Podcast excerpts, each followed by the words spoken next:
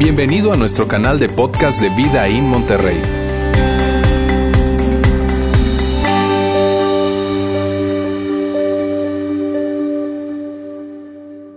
Hace eh, algún tiempo, cuando yo en mis años mozos, está bien, este, un poco más joven, cinco, seis años atrás, nada más, eh, yo tuve una crisis de fe.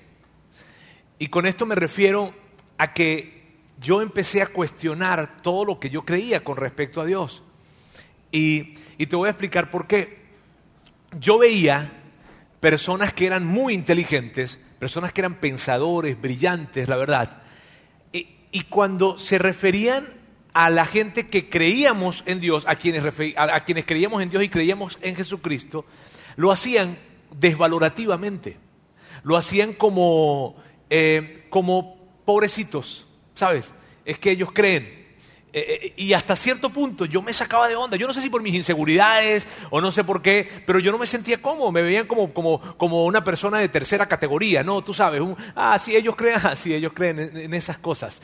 Híjole, y a mí me, me, eso me generó una cosa, una interna que, que, que me llevó a, a cuestionar mi fe y a decir, ¿qué onda? ¿Por qué esta gente que es tan inteligente, que es tan brillante, no creen en Dios? Y entonces, ¿por qué será? Y empecé a, empezó una jornada en mí.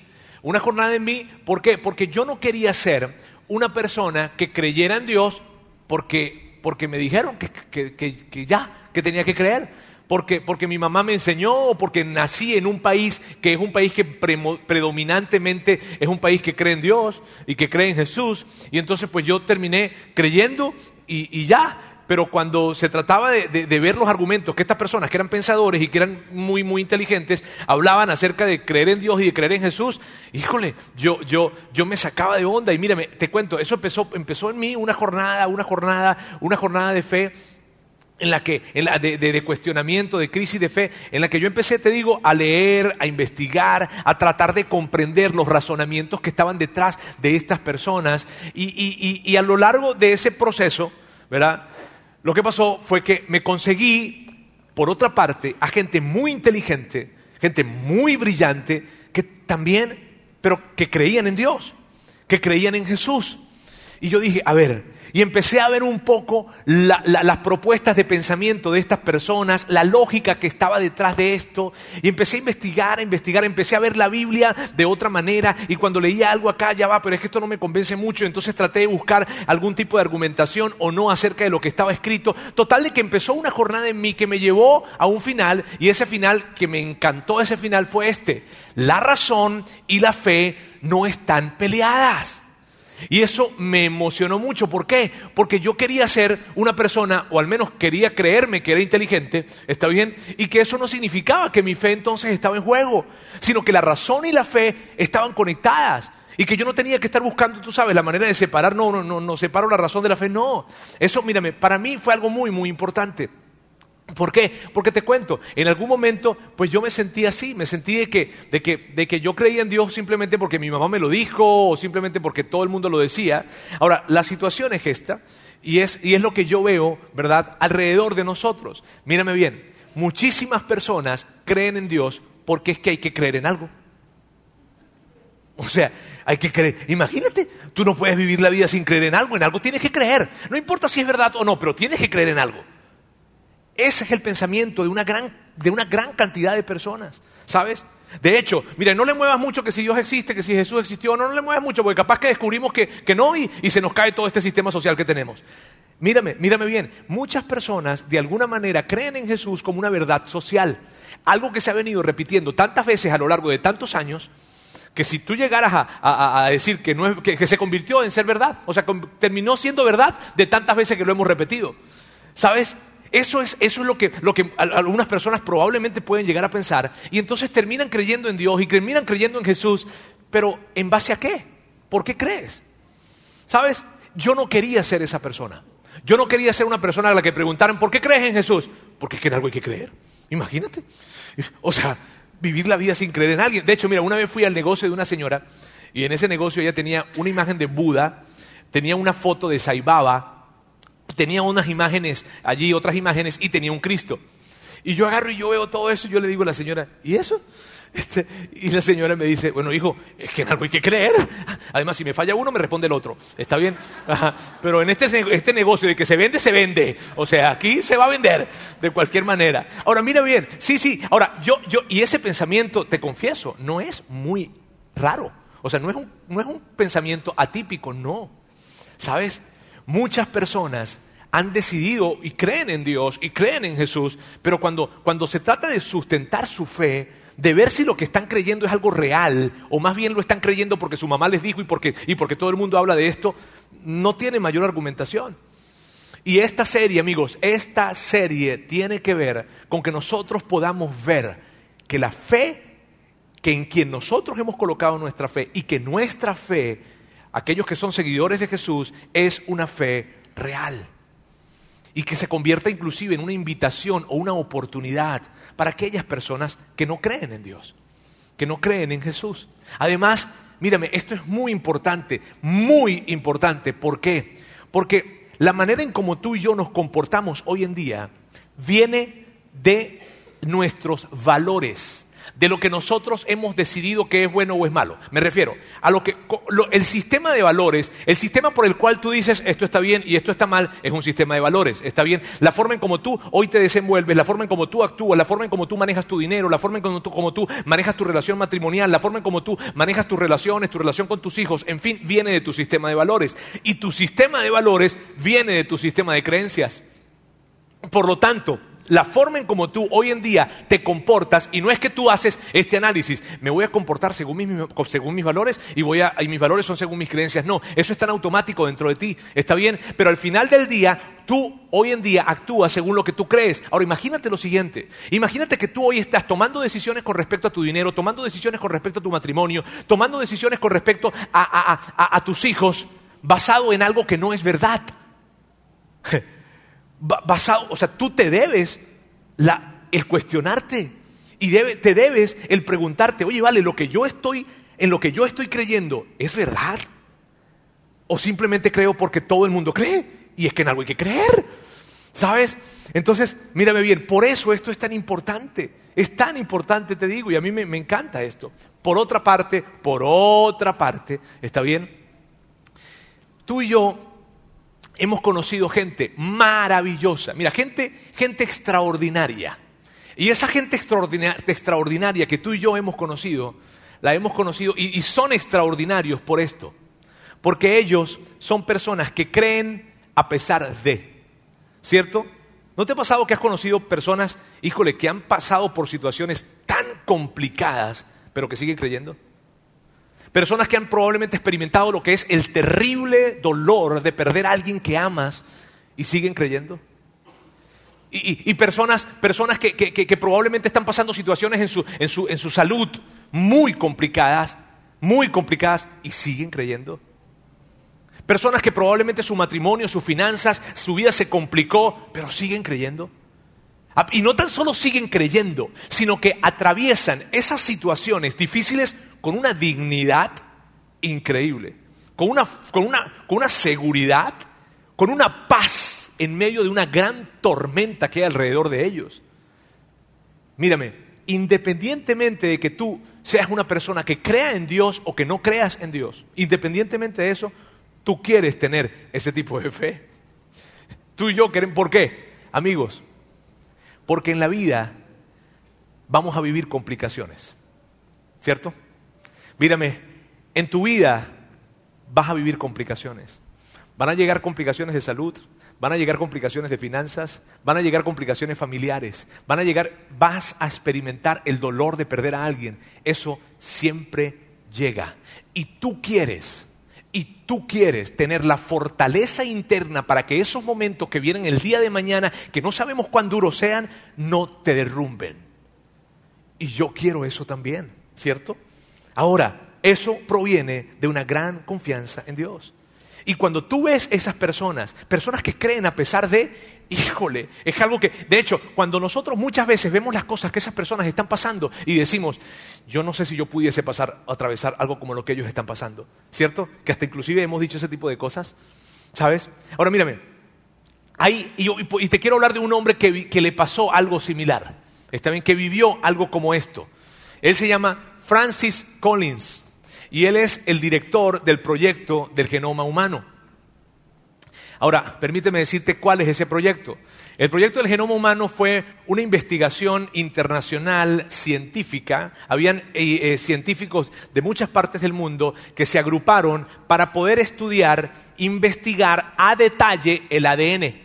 Y lograron entonces mapear el ADN. Eso tuvo un impacto en términos científicos muy importantes y fue un gran avance. Eso sucedió durante un periodo de 15 años, alrededor de los años 2000. Bien, ahora mira bien, este hombre fue el director de ese proyecto y ese hombre escribe un libro que se llama El lenguaje de Dios, que es un libro totalmente recomendado. ¿Está bien? Ahora, en su libro, él describe cómo a los 27 años ya él tenía un doctorado en mecánica cuántica y él estaba estudiando medicina. Y en las rondas que él tenía que hacer en el hospital, en donde estaba haciendo las rondas en su estudio de medicina, ¿verdad? Él, mira bien, él vio, hablaba con muchas personas que no tenían esperanza de vida. Me refiero, eh, a esto me refiero, a que iban a morir a que no había forma de que se sanaran, eran personas desahuciadas, ¿está bien? Y que iban a morir en el próximo mes, en los próximos tres meses o en los próximos seis meses. No había, no había nada que hacer con respecto a ellos. Y él se, se, sacó de onda con ellos por lo siguiente, porque aun cuando esas personas no podían ser sanadas, ni tenían, ni tenían esperanza en un tratamiento, ni nada, ellos estaban alegres. Ellos eh, eh, decían estas cosas, es que nos vamos a ir al cielo es que vamos a ver a Dios, es que nos vamos a reunir con nuestros seres queridos. Y él le sacaba de onda, ¿qué cielo? O sea, él le sacaba de onda que estas personas pensaran de esa manera. Era como que si no se daban cuenta de que se iban a morir, ¿a qué cielo se van a estar yendo ustedes? ¿Cuál cielo? Y eso le sacaba de onda, sobre todo porque él venía de un hogar que era agnóstico, los padres, sus padres eran agnósticos y él era ateo. Entonces eso le sacaba de onda. De hecho, en su libro, él escribe una pregunta que él, que él, que él se hacía cuando él veía a este tipo de personas que creían a pesar de, está bien, y esto es lo que él dice, él dice, ¿por qué estas personas no estaban agitando sus puños ante Dios y exigiéndoles a sus amigos y familiares que dejaran de hablar de todo ese poder sobrenatural lleno de amor y de benevolencia? Él se sacaba de onda, porque él decía, ¿cómo estas personas pueden estar hablando de un poder sobrenatural lleno de amor, de un Dios lleno de amor y benevolencia, siendo que ni siquiera les está ayudando en su, condición de miseria, en su salud, que, que, es deplorable? ¿Cómo es posible? Él se sacaba de onda y estaba, tú sabes, como que, híjole, enojado, frustrado. Ahora, él se dio cuenta también, al él ser un investigador, él se dio cuenta que él había decidido no creer en Dios sin haber investigado acerca de esto. Entonces, él dijo, voy a investigar. Voy a investigar, ¿verdad? Y voy a ver qué es lo que piensan estas personas que están a punto de morir, que lo que dicen que se van a ir a un supuesto cielo. Y él creía que estas eran muletas psicológicas, muletas que una persona se coloca en su mente como para tratar de pasar por una situación muy difícil. Pero total de que él empieza a investigar, investigar, y empieza a ver un poco lo que estas personas creían, a ver si, y empezó a, a buscar las evidencias de esto. Y en esa jornada de buscar las evidencias, el final es espectacular, ¿está bien? Y él saca algunas conclusiones. Una de las conclusiones a las que él llegó fue esta. Inmerso en aquellas páginas, estudiando, comprendí por primera vez que uno puede convertirse en creyente sobre una base racional y que de hecho es probable que el ateísmo sea la opción menos racional de todas. Ahora mira, esa es la conclusión a la que llega un hombre de ciencia a la que un hombre al investigar llegó a esa conclusión. Lo que pasó con Francis Collins fue esto. Él dijo, ok, voy a investigar. Si yo soy un investigador, no debería darme el lujo de decir no creo en algo si no lo he investigado. Empieza a investigar, empieza a investigar acerca de Jesús, empieza a leer, empieza a leer otros tipos de pensadores. Sí, es Luis, él leyó un libro que se llama Mero Cristianismo, buenísimo también. Total de que él empieza a investigar, investigar, investigar. Y dice, al final de su investigación dice, no me queda otra cosa más que ser un seguidor de Jesús. Porque esto es verdad. ¡Qué chulada! Ahora, eso es lo que me encanta de mi fe. Eso es lo que nos tiene que encantar de nuestra fe. ¿Qué, Roberto? Lo siguiente, que el cristianismo no se trata de solo creer o aceptarlo por fe. No se trata de creer en la fe, de fe en la fe. No se trata de que, híjole, pero es que no hay que creer, imagínate. ¿Hay que creer en algo? No, porque Juan, Mateo, Marcos, Lucas, Santiago, Pedro, todos ellos te dirían esto. Nosotros no creímos en la fe. De hecho, nosotros perdimos la fe. Ellos te dirían esto, mírame, no nos vean a nosotros como grandes hombres de fe, porque nosotros no, no, no, no es que tuvimos gran fe, nosotros vimos algo. Y como vimos algo, creímos. No hay mucho mérito en eso, muchachos. Eso te lo dirían Pedro, Juan, Mateo, Marcos, todos ellos, Santiago. Te dirían, hey, nosotros no creímos en la fe, nosotros no creímos por fe, nosotros lo vimos. Y de hecho, por eso ellos, Juan, escribe esto que es espectacular. Él dice, lo que ha sido desde el principio, y cuando dice desde el principio no se refiere desde el principio de los tiempos, sino desde, desde que Jesús estuvo con ellos. Cuando lo que ha sido desde el principio, lo que hemos oído, lo que hemos visto, con nuestros propios ojos, lo que hemos contemplado, lo que hemos tocado con las manos, esto les anunciamos respecto al verbo que es vida, o sea, acerca de Jesús. Mírame, lo que Juan está diciendo aquí es esto. Esto no es cuento.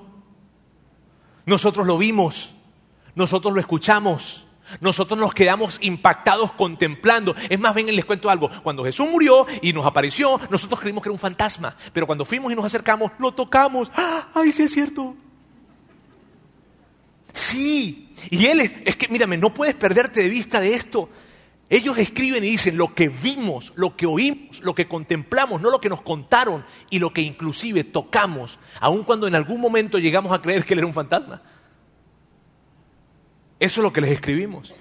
Es, mírame, de todos los evangelios, que son cuatro evangelios, que son las biografías de Jesús, el evangelio de San Juan fue el último que se escribió y lo escribe ya cuando ella estaba bastante mayor, alrededor de los 80 más o menos años, me refiero del año 80, y él tenía probablemente cerca de eso o más. Y mírame, Juan lo que hizo fue que él escogió algunas señales y las presenta en su libro. De hecho, permíteme decirte esto. Juan no le llama milagros a los milagros de Jesús, les llama señales. ¿Por qué? Porque Juan estaba comprometido con este evangelio a qué? A que la gente entendiera de que todo lo que había hecho Jesús, más que milagros, me impacta Juan, más que milagros eran señales que dirigían o que apuntaban a que Jesús era el Mesías a que Jesús era el Cristo, era el verdadero Hijo de Dios. Y eso es lo que hace Juan. Ahora, mírame, yo sé que tú, yo sé que cuando tú piensas en el Evangelio de Juan, tú piensas en un libro religioso. Y yo te quiero pedir algo, inclusive te quiero pedir, olvídate de la palabra Biblia si tú quieres en este momento. ¿Está bien? Porque no se trata de un libro religioso. Cuando estamos hablando de Juan, estamos hablando del relato histórico de un hombre que vio algo y lo escribió. Porque si, ¿a poco, si de repente alguien se acerca y ve que, que estás leyendo, no, a Juan, el Evangelio de Juan, ah, sí, eso es religión, y lo desestiman. Pero no caigas en eso, ni caigamos nosotros en eso, sino veamos, este es el relato histórico de alguien que vivió y escribió, ¿sabes? Ahora, la semana pasada nosotros, y por eso eh, Juan, vamos a ver algunas señales, y es lo que hemos estado haciendo en esta serie. La semana pasada vimos una de las señales, la primera. ¿La recuerdan? Los que vinieron la semana pasada, ¿verdad? Si tú no viniste la semana pasada, por favor busca el audio o el video que está espectacular. Pero la semana pasada hablábamos acerca de eh, una situación que pasó con, en, una, en una boda, ¿lo recuerdan? Entonces Jesús vino y resolvió ese problemita que había con el vino, y ya, está bien. Este, y él pudo resolver ese problema, y luego él se fue para el norte, más hacia el norte, hacia Capernaum. Él subió. Este, y luego Luego de eso, él toma, eh, con todos sus discípulos, deciden bajar a Jerusalén. Caná estaba acá, Capernaum estaba acá, este, aquí está Jerusalén. Entonces él viene a Jerusalén y viene a Jerusalén porque estaba la fiesta de la Pascua. Y en ese tiempo, en ese, en ese, de hecho, cuando él fue para allá, y probablemente tú has escuchado esto, independientemente de que tú creas o no creas en Dios, o leas o no leas mucho la Biblia, probablemente has escuchado el, el episodio en donde Jesús agarró y vio a unos cambistas en el templo, o sea, personas que estaban cambiando dinero y vendiendo este, animales y todo esto, y él se enojó muchísimo y agarró y volteó las mesas, ¿sabes? ¿Lo recuerdas? Bueno, fue ahí donde, fue ahí donde sucedió. Y en medio de todo eso, en medio de ese tiempo, que era la celebración de la Pascua, Jesús estaba haciendo señales, algunas señales por aquí, señales por allá, en fin, la gente estaba viendo. De hecho, Juan, Juan lo describe de esta manera, mira bien. Mientras estaba, está hablando de Jesús, mientras estaba en Jerusalén, durante la fiesta de la Pascua, muchos creyeron en su nombre al ver las señales que hacía. Mira bien, si viste que él habla de señales y mira bien, Juan está diciendo, muchos creyeron, ¿por qué? Porque vieron, no porque les dijeron, sino porque vieron. Y esto es fascinante, está bien, porque recuerda, es un hombre relatando lo que él vivió. Ahora, En esto, luego de esto, eh, viene un episodio en donde Nicodemo, que es una persona que estaba allí en Jerusalén, se acerca a hablar con, con Jesús. De hecho, se acercó en la noche porque, porque, no quería que lo vieran, que acercarse a Jesús a hablar con él. Y entonces tiene una plática allí muy, muy profunda, de hecho, teológica, filosófica. Habla con él, en fin. Este, luego de eso, Jesús, eh, sucedieron otras cosas más. Él decide irse nuevamente hacia el norte y camino otra vez al norte, hacia Galilea. Él, eh, él hizo una pequeña parada, una pequeña parada en Samaria, que no fue ni tan pequeña al final del día, pero hizo, y, yo no sé si, tal vez ustedes también recuerdan, ¿verdad? Ese episodio en donde Jesús está hablando con una mujer samaritana, ¿lo recuerdan? Que ella estaba súper feliz, tenía como cinco o seis esposos, era una cosa increíble esa mujer. Este, ajá, bueno, estaba ese, ese episodio con ella sucedió allí y Jesús iba haciendo algunas señales alrededor de que iba subiendo hacia Galilea. Ahora mira bien, eh, Luego, él llega entonces a esa ciudad en donde él ya había hecho la primera señal. Y aquí es donde entonces vamos a ver qué es lo que sucede al cabo de ver esa segunda señal que vamos a, revisar. ¿Está bien? Y esto dice así. Y él, y volvió otra vez Jesús a Caná de Galilea, donde había convertido el agua en vino. Había allí un funcionario real cuyo hijo estaba enfermo en Capernaum. Ahora, Vamos a ver un par de detalles que están acá en este texto, pero antes de llegar a esos detalles, quiero decirte algo, que a mí me encanta solamente de ver esto. Mírame, Jesús, Jesús es capaz de involucrarse en, una, en, una, en algo tan alegre como una boda, como una celebración, ¿sabes? Pero también tiene la sensibilidad para involucrarse en una situación tan triste como la enfermedad de un hijo. Y cuando yo veo eso, ¿sabes lo que yo veo? Yo veo que Jesús es alguien con quien tú y yo podemos reír, pero también alguien con quien tú y yo podemos llorar. Y solamente en ese texto para mí salta y no, quiero dejar de mencionarlo, pues. ¿Está bien? Ahora, vamos a ver los detalles que están acá. Bien, vamos a verlos acá. Miren bien. Había allí un el mismo texto. Había allí un funcionario real cuyo hijo estaba enfermo en Capernaum. Y aquí está el primer detalle. El primer detalle es que Capernaum era una ciudad que quedaba más o menos a unos 70 kilómetros, alrededor de 70 kilómetros de Caná, más hacia el norte. Por lo tanto, ir de Capernaum, este hombre venía de Capernaum, venir de Capernaum hasta Caná era una caminata de más o menos unas ocho horas. Si tú tenías dinero, si eres una persona que tenías dinero, pues tenías caballos o tenías carruaje. Y en, en carruaje o en caballos Uber, probablemente, no sé, este, probablemente te iba a costar unas dos o tres horas de tiempo. Está bien, el llegar. Este hombre decide salir de su ciudad, de Capernaum, para ir hasta Caná de Galilea. ¿Ok? Ese es un detalle. El segundo detalle es este. Un funcionario real. ¿Qué significa que sea un funcionario real? Significa que este hombre era una persona de la élite de Capernaum. O de la élite de Capernaum. ¿Está bien? Probablemente te sientas identificado con este funcionario. ¿Está bien? Ahora, mira bien, él, él era una persona rica, era una persona que probablemente era un aristócrata judío, alguien que tenía una gran posición, alguien que tenía dinero, alguien que tenía, probablemente era un intelectual, una persona que tenía una, amplitud en términos de comprensión, de intelectualidad, de gente que se, la gente que se rodeaba, que tenía eh, a, su alrededor, o sea, la gente que tenía alrededor de él era gente muy intelectual también, gente, era, probablemente este era el cuadro de este hombre. Sin embargo, en el cuadro que nosotros estamos hablando, en la fotografía que estamos viendo aquí, estamos viendo a un padre desesperado. ¿Está bien? A un padre desesperado. Y es que tú y yo sabemos que los títulos no importan, lo que tenemos no importa, lo que hemos logrado no importa, cuando tenemos a alguien que amamos sufriendo. Eso ya no importa. Y este es el cuadro de este hombre. ¿Está bien?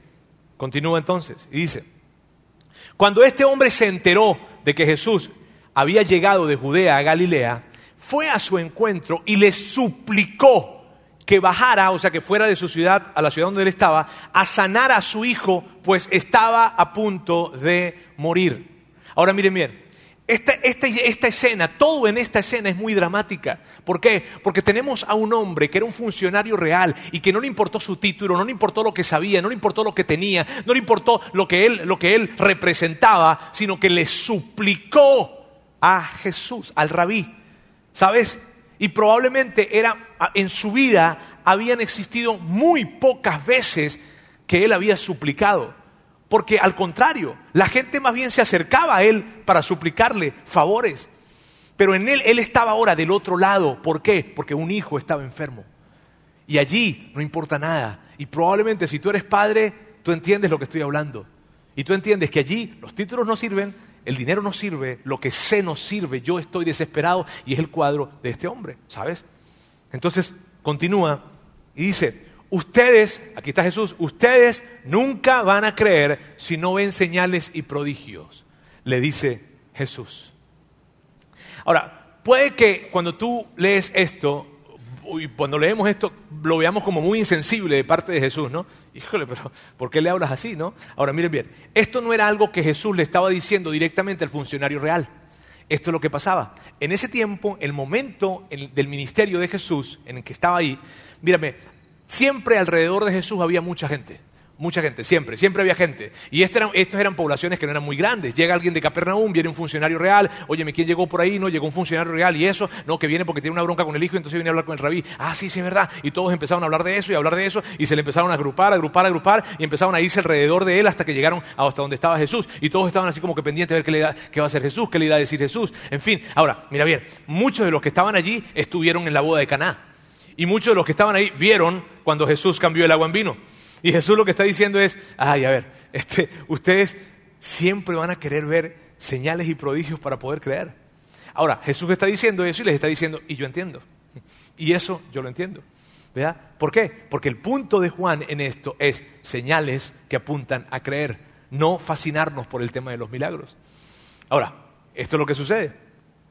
Señor, rogó el funcionario, baja antes que se muera.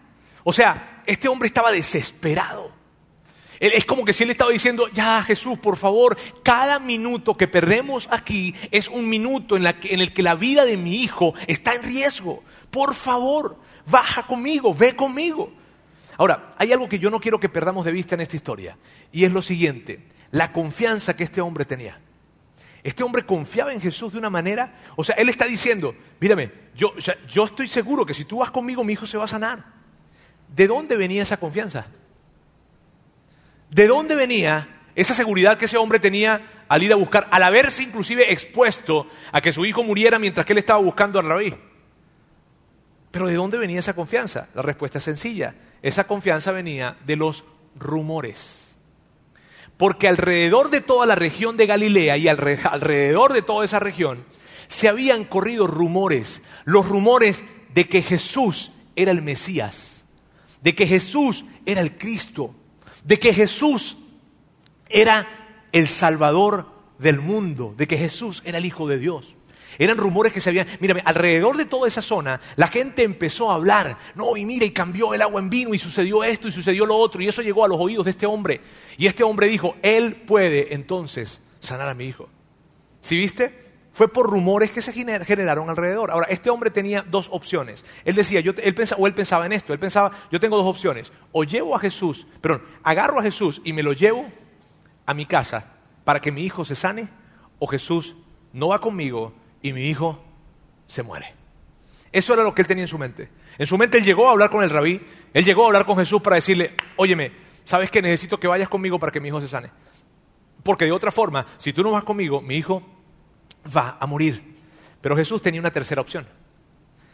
Y la tercera opción de Jesús, inclusive, es algo que Jesús nos pide a nosotros durante toda nuestra vida. Y es maravillosa esa tercera opción. Aquí es donde la señal empieza a evidenciarse y por qué esto está escrito y para qué esto está escrito. ¿Está bien? Y esto fue lo que pasó. Vuelve a casa que tu hijo vive, le dijo Jesús. O sea, regrésate, no pasa nada, no te preocupes, tu hijo vive. ¿Sabes lo que le estaba pidiendo Jesús a este hombre? Esto es lo que le estaba pidiendo. Cree en mí, aunque tú no hayas visto que tu hijo esté sano. Eso era lo que estaba sucediendo. Y eso es increíble. Mira, sí, sí, sí, no, no nos vayamos a distraer con esto. Porque Jesús lo que estaba haciendo aquí era, ¿ok? ¿Tú quieres que yo vaya contigo? Pues qué pena, no voy a ir. Pero ¿sabes qué? Cree en mí, aunque no veas. Amigos, lo que está sucediendo aquí y la razón por la que esto está escrito acá. y no, mira, no vayamos a pensar que esto fue un acto aleatorio de la bondad de Dios ayudando a un hombre que su hijo estaba enfermo. No. Aquí hay algo más grande. Jesús está queriendo dar una enseñanza. Jesús está hablando con este hombre y le está diciendo, mira, está bien, yo sé que tú viniste para acá porque, bueno, porque tú eh, has escuchado acerca de mí y crees que yo puedo, eh, en fin, sanar a tu hijo. Eh, yo, yo sé, y tú quieres que yo vaya contigo hasta tu casa a sanarlo, pero ¿sabes qué? No voy a ir contigo. Tú, tú, tú, yo te voy a pedir algo. ¿Qué? Cree en mí. Regrésate, que tu hijo ya está sano. Yo sé que tú viniste porque tú querías pedirme que yo fuera contigo, pero yo no voy a ir contigo. Yo te voy a pedir algo. Cree en mí, aunque no hayas visto que tu hijo esté sano o no. Y yo sé, miren bien, yo sé que nosotros nos podemos fascinar con esta historia por el tema emotivo del hijo enfermo. Probablemente como padres nos identificamos con, con, ese hombre, ¿verdad? Probablemente, pero yo quiero que no vayas a perder de vista esto. Esto no se trata de un milagro. Esto se trata de una señal que apuntaba al hecho de que Jesús es el Hijo de Dios. Yo sé que tú y yo nos podemos fascinar con el tema por las emociones, ¿sabes? El niño se enfermó y pobrecito, pero no pierdas de vista esto. Esto está escrito no para señalar un milagro, sino para invitar a ver una señal que apunta a que Jesús es el verdadero Hijo de Dios. Y mírame, esto, amigos, este episodio, esa es nuestra vida. Este episodio, este pequeño día en la vida de ese funcionario real representa toda nuestra vida. ¿Por qué dices eso? Porque es lo que Jesús nos ha pedido a nosotros. Nos ha pedido que confiemos en Él, que le confiemos nuestra vida, que le confiemos la manera en cómo nosotros manejamos el dinero, que le confiemos la manera en cómo nosotros vivimos nuestro matrimonio, que le confiemos la manera en cómo nosotros hacemos negocios, que le confiemos la manera en cómo nosotros criamos a nuestros hijos y que le confiemos todo esto sin haberlo visto sin haberlo visto resucitar, sino simplemente por el relato y el testimonio de hombres que sí lo vieron y que lo escribieron. ¿Sí te das cuenta? ¿Sí percibes que esto es lo que Jesús ha hecho con nosotros? Pedirnos que confiemos en Él, aunque no lo hemos visto, sino basado en lo que testigos oculares, presenciales, escribieron. Y mira bien, mira bien, puede que tu oración Puede que tu oración hoy en día o tu rezo o tu súplica no haya sido contestada, pero tú sigues viniendo, pero tú sigues creyendo, pero tú sigues sirviendo, pero tú sigues dando, pero tú sigues acercándote a Él y tú no sabes lo que está sucediendo a tu alrededor. Así como ese hombre, ese funcionario no sabía lo que estaba pasando en el momento en que Jesús le dijo esto, tú no sabes lo que está pasando a tu alrededor. Tú no sabes cuántas personas están viendo escucha esto por favor, tú no sabes, tú no sabes si mañana, si dentro de una semana, si dentro de un mes, si dentro de cinco meses, si dentro de un año, si dentro de cinco años alguien decidirá colocar su fe en Jesús, porque te vio a ti y porque te vio que tú creías a pesar de. Ese hombre nunca se imaginó que íbamos a estar hablando de él dos mil años después. Es increíble esto. Ahora continúa, continúa, y esto continúa y dice, el hombre creyó lo que Jesús le dijo y se fue. Ahora, mire, no, no perdamos de vista esto. Este hombre se está alejando de la única persona que podía sanar a su hijo. ¿Y se está alejando por qué? Porque creyó. Continúa. Cuando se dirigía a su casa, sus siervos salieron a su encuentro y le dieron la noticia de que su hijo estaba vivo. Lo que pasó fue que sus siervos, ¿verdad? Salieron, no esperaron que él llegara, sino que se encontraron en la mitad del camino con él, hablar, acercarse, no para decirle, bueno, tu hijo todavía está vivo, no, era para decirle, tu hijo se sanó tu hijo se sanó. Y en la cabeza de este hombre había algo, ¿sabes? Estaba dando vueltas algo. Y, mira por qué nos damos cuenta de, de, eso. Mira lo que dice. Mira lo que dice. Dice, cuando les preguntó a qué hora había comenzado a su hijo sentirse mejor. Ahora, mira bien, por favor, detengámonos en esto. Si tu hijo estaba a punto de morirse y ahora está sano, tú vas a preguntar, ¿y a qué hora empezó? a sentirse mejor. No, tú dices que padre se siente mejor, está vivo. Tú sabes lo que pasaba acá, que en la cabeza de ese hombre había algo. En la cabeza de ese hombre estaba dando vueltas y vueltas y vueltas algo que tenía que, fe, tenía que ver con la fe, que tenía que ver con creer. Entonces, ¿a qué hora había comenzado a sentirse mejor? Le contestaron, ayer a la una de la tarde se le quitó la fiebre. Amigos, y esto es fascinante cuando él está escuchando eso, porque probablemente cuando él escuchó eso, ¿sabes lo que hizo? Un escalofrío le corrió por todo el cuerpo y probablemente sus ojos se llenaron de lágrimas porque él recordó algo. Y esto fue lo que pasó. Entonces el padre se dio cuenta de que precisamente a esa hora Jesús le había dicho, tu hijo vive. Qué emocionante esa historia. Y mira, mira esto, que es, eh, allí ese hombre agarró y tomó su caballo probablemente y, y, salió corriendo a su casa, desesperado para llegar a su casa y para ver a su hijo. Cuando llegó su esposa llena de amor, probablemente lo recibe. ¿Y el rabí? ¿No era que lo ibas a traer? Y entonces él le dice, no, mi amor, no, no, ¿sabes que no vino el rabí? Pero esto fue lo que pasó con el rabí. Y empieza a hablarle, y empieza a decirle cómo fue su encuentro con él. Empieza a decirle cómo fue que no quiso venir, sino que simplemente le dijo, ya tu hijo vive. Y, y empieza a contarle todo esto a él, a su esposa, a su esposa y a toda la familia que estaba alrededor. Y lo que sucedió después es maravilloso. Lo que sucedió después es esto. Así que creyó él con toda su familia. Y esta fue la segunda señal que Jesús hizo después de que volvió de Judea a Galilea. Ahora mírame esto, por favor. ¿Por qué ellos creyeron? Ellos vieron algo. Pero sabes, ese hombre creyó sin ver. Ese hombre fue buscando a Jesús. Y si tú vas buscando a alguien porque tú sabes que tu hijo va a morir y esa persona, en esa persona descansa la posibilidad de que, de que viva, tú vas a agarrar a esa persona si no quiere ir, ¿cierto? Y tú le vas a decir, de que vas, vas, papá. En el caso de él, él creyó. Este hombre creyó sin ver. Y por eso esa historia está acá. Ahora, mírame esto. Yo quiero colocarte una palabra acá, bueno, una frase más bien. Caminar por fe. Y si tú vienes del mundo de iglesia y toda esta cosa, tú has escuchado esta palabra, ¿cierto? Lo que hizo este hombre fue caminar por fe, fue irse de Caná hasta, hasta Capernaum, caminando por fe, creyendo lo que Jesús le había dicho. Y yo quiero que, que, podamos, mírame, yo no quiero que vayamos a perder de vista esto. Caminar por fe no significa que Jesús nos va a decir que sí a cada una de nuestras peticiones. Caminar por fe significa caminar creyendo que Jesús es quien dijo ser y que Él va a hacer lo que dijo que Él va a hacer.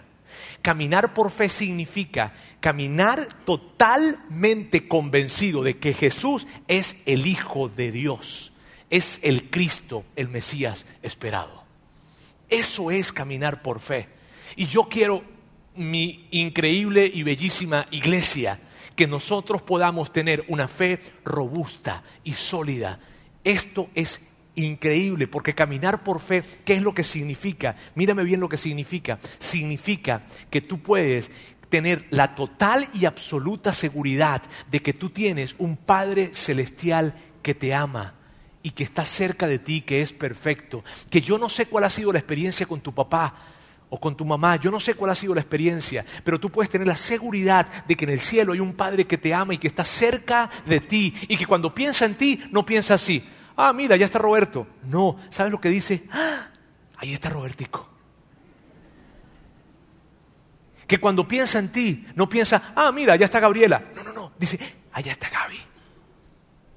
Que cuando piensa en ti, no piensa, ah, mira, ya está Carlos. No, no, dice, ah, allá está Carlitos. Allá está mi Charlie. Sí, Jesús, tú puedes tener la seguridad esta. Tú tienes un Padre Celestial que te ama y que te llama por, su por tu nombre. Mira bien, caminar por fe significa que tú puedes tener la total y absoluta seguridad de que tus pecados ya fueron perdonados. Y que no tienes que temer de que Dios el día de mañana te lo vuelva a recordar o te lo venga a sacar en cara. No. Y que no tienes que estar cercándote todos los días con una gran sensación de culpa diciéndole, perdóname otra vez por esto. No, porque Él ya te perdonó. Caminar por fe significa que tú no tienes que hacer nada para ganarte el amor de Dios. Ella te lo entregó. Roberto, pero es que tú no sabes lo que yo he hecho. Ni quiero saberlo. ¿Sabes por qué? Porque Dios ya te perdonó. Y no hace ninguna diferencia que yo sepa algo acerca de eso. Ahora mira esto. Caminar por fe significa que aunque las cosas estén mal y estén complicadas, tú puedes seguir avanzando con la seguridad de que Dios está contigo y de que Él va a intervenir, porque Él siempre interviene. Mírame, caminar por fe. Si tú y yo caminamos por fe, ¿sabes lo que va a suceder? Y caminamos por fe a pesar de. ¿Sabes lo que va a suceder? Que muchos Francis Collins alrededor de nosotros estarán viendo. Se detendrán, reflexionarán y entonces depositarán su confianza en Jesús a causa de hombres y mujeres que fueron capaces de creer a pesar de. Miren bien, lo que está escrito acá, lo que está escrito acá, recuerda por qué. Recordemos esto, por favor. ¿Por qué se escribió, Roberto? ¿Para qué se escribió el Evangelio de Juan? Pero estas, o sea, estas señales, se han escrito para que ustedes, para que ustedes crean que Jesús es el Cristo, que Él es el Hijo de Dios y para que al creer en su nombre tengan vida una vida plena, una vida eterna. Esto fue escrito no para que tú y yo supiésemos algo, sino para que tú y yo creyéramos. No es religiosidad, es verdad. Amigos, el impacto de esto es increíble. ¿Sabes? Mírame, las implicaciones de esto. Si tú eres una persona que no crees y estás con nosotros, si tú no crees en Dios, no crees en Jesucristo, permíteme decirte esto esta serie, este mensaje y esta serie es una invitación para que tú puedas creer. Es una oportunidad y una invitación para que puedas creer. Y puede que tú me digas a mí, oye Roberto, pero, pero es que lo que estás hablando tiene que ver con cosas milagrosas. Sí, tiene que ver con cosas milagrosas que pasaron, pero más que milagros eran señales, pero sí tiene que ver con cosas milagrosas. Pero es que tenía que ser así, tenían que ser milagrosas. ¿Por qué? Porque de otra manera no íbamos a creer de que Jesús era el Hijo de Dios. Ahora, ¿A poco porque algo es milagroso simplemente tú ya lo descartas y ya? Mírame, ¿sí? Porque, porque fíjate, si, si hay algo milagroso que está sucediendo enfrente de ti y está sucediendo enfrente de ti, ¿tú no vas a creerlo? No, es que es milagroso, no lo voy a creer. Pero ¿cómo si está sucediendo enfrente de ti? O sea, si hay algo milagroso que está sucediendo enfrente de ti, tú dices, no, si es milagroso no creo, cierro los ojos, cierro los ojos, cierro los ojos, no, no, no, no. Porque si es milagroso y está sucediendo, tú terminas creyendo en esto. ¿Sabes? Claro que sí. Eso es lo que sucede. Y claro, eso es lo que estaba sucediendo en este episodio. Y claro, y tal vez tú digas, bueno, Roberto, pero es que si a mí me pasara lo mismo que le pasó al funcionario real que lo vio, pues entonces yo también creería. Pero por favor, no te pierdas de vista esto. Amigos, San Juan o el libro del Evangelio de Juan no es una literatura religiosa. Es simplemente el relato de un hombre que vio cosas de primera mano y las escribió es un relato histórico. Y si tú me preguntaras, Roberto, ¿pero ese relato es confiable? ¿E-, ¿Estamos confiados en lo que Juan escribió? Es verdad, es totalmente confiable. Es literatura confiable que a, lo largo de dos mil años no ha podido ser expuesta como algo falso. Y si tú crees, si tú dices, Roberto, está bien, yo, yo, Roberto, sabes que yo no, yo no soy de los que no creen, yo soy de los que creen, de los que creen y aquí estoy. A ti te digo esto. Esta serie, este mensaje y esta serie simplemente viene para hacer de que tu fe sea robusta y de que no creas por creer. Que no vayas a creer porque es que en algo hay que creer, o porque tu mamá te dijo, o porque tu papá te dijo, porque simplemente esta cultura mexicana nos lleva a creer en Jesús o a creer en Dios. No, no, sino que tu fe sea realmente algo robusto, y que independientemente de lo que tú estés viviendo el día de mañana, independientemente de lo que pase el día de hoy, tú digas, Jesús es el Hijo de Dios. Porque amigos, eso fue, eso fue lo que hizo que personas que pasaron por situaciones muy difíciles se mantuviesen creyendo con esta seguridad, con la seguridad de que al final todo iba a estar bien. ¿Y por qué ellos tenían esa seguridad? Porque Jesús nos prometió esto. Al final, al final, todo va a estar bien. Porque hay mucho más que esta vida. ¿Y cómo puedo creer en eso? Porque nuestra fe es real.